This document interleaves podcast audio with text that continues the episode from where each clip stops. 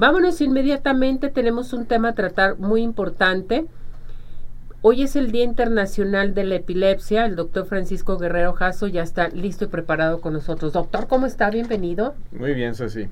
Aquí de nuevo y pues festejando todos estos festejos Sí, ¿verdad? esta semana. Guadalajara, el Día del Amor y de la Amistad. Tenemos también el aniversario de, de Arriba Corazones. En fin, tantas cosas. Así es, así es que hay mucho que festejar. Y bueno, también dentro de este, las eh, conmemoraciones, hoy es el Día Internacional de la Epilepsia. Así es. pues vamos a hablar de la epilepsia. ¿Qué entendemos por epilepsia? ¿Qué es la epilepsia, doctor? Correcto, la epilepsia es eh, un trastorno, le llamamos nosotros los médicos paroxístico. ¿Por qué paroxístico? Porque se presenta de forma intempestiva y sin ningún, eh, sin ninguna, digamos, aviso por lo general. Aunque hay algunos patrones de crisis convulsivas que tienen un fenómeno que se llama áurea, o sea, ¿qué significa la áurea? Es eh, una sintomatología previa al evento de la crisis, Este, eh, aún así eh, se considera todo este patrón de forma intempestiva. ¿sí? Entonces, este patrón, la mayoría de la gente lo conoce pues, por los movimientos anormales que se llaman crisis convulsivas. ¿sí? pero la epilepsia abarca eh, no solamente eh, los patrones de eh, manifestaciones de movimientos, sino patrones muy diversos. Ciertamente los patrones de los movimientos, o sea, lo que le llamamos las crisis convulsivas, representan la mayor parte de los, del, problema. Este, hay, hay crisis convulsivas, digamos, que se pueden manifestar de diferentes formas, eh, dolores estomacales, náuseas, vómito, sensaciones anormales, dolor, ¿sí? trastornos eh, de la conducta, en fin, es muy diversa la sintomatología que se puede producir por un proceso eh, de, de, trastorno de epilepsia. ¿Y qué, digamos en sí, qué es la epilepsia? Es, digamos, como un corto, digamos que las neuronas son como cables en nuestro cerebro. Y son las células del cerebro.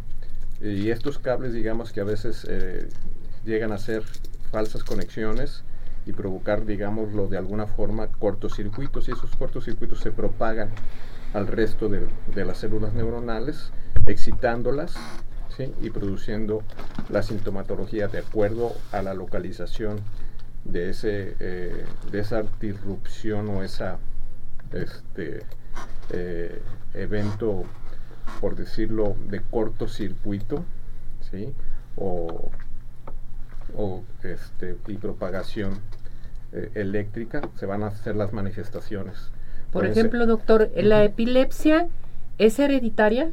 Hay trastornos epilépticos eh, que, que sí son hereditarios. Hay enfermedades hereditarias que se pueden manifestar como epilepsias. Así ¿A qué edad se presenta la epilepsia? La epilepsia se presenta principalmente eh, desde tempranas edades, desde la infancia y este, digamos que en promedio en, edades eh, jóvenes, entre la tercera y cuarta década de la vida, eh, se, presentan, digamos, la mayoría de los, de los casos de, de epilepsia. Mucha gente comenta, no es que mi hija se subió a un columpio, se golpeó la cabeza y de ahí en adelante le empezó a dar epilepsia. Tiene ataques epilépticos.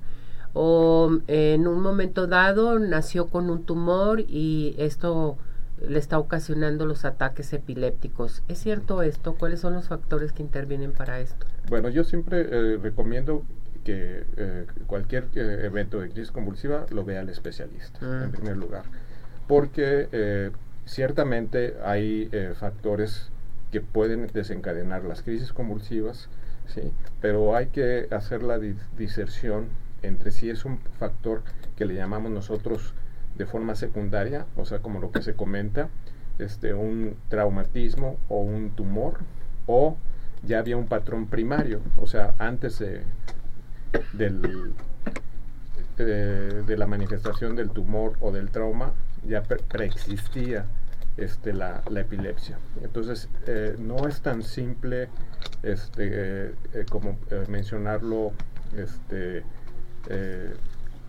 que es eh, que predomine esto, de ¿no? de primera instancia, ¿sí? este, que fue causado por esto. Tiene que ser siempre este, valorado por el especialista, ¿sí? El patrón, el, digamos que el estudio eh, indicativo es el estudio del electroencefalograma, pero a veces hay necesidad de hacer estudios más profundos, o sea, vigilancia electroencefalográfica eh, este, durante 24 horas, video electroencefalogramas, ¿sí? que se hacen en cámaras especiales, en vigilancias este, durante 24 horas. Entonces, eh, no, no, se, no hagamos, digamos, una, este, un patrón este, que tiene muchas manifestaciones. Eh, hasta que se hagan los exámenes, ¿no? ajá, sí, hasta que se hagan una valoración adecuada por, por personas expertas.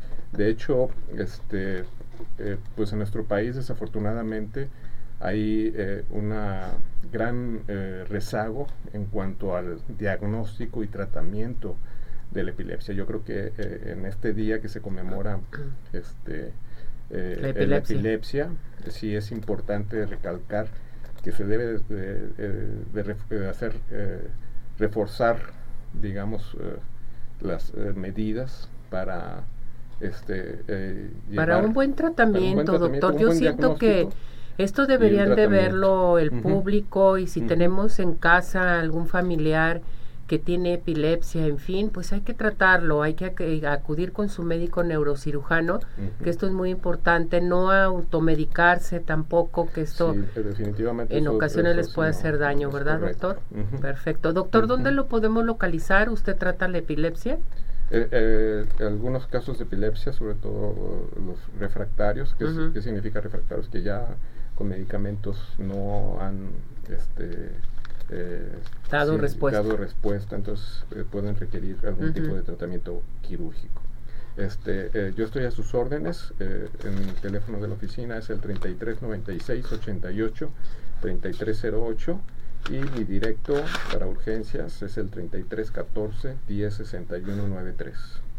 Perfecto, muchísimas gracias doctor. No, de qué hacer. Que le vaya muy bien. Gracias por estar con nosotros. gracias doctor.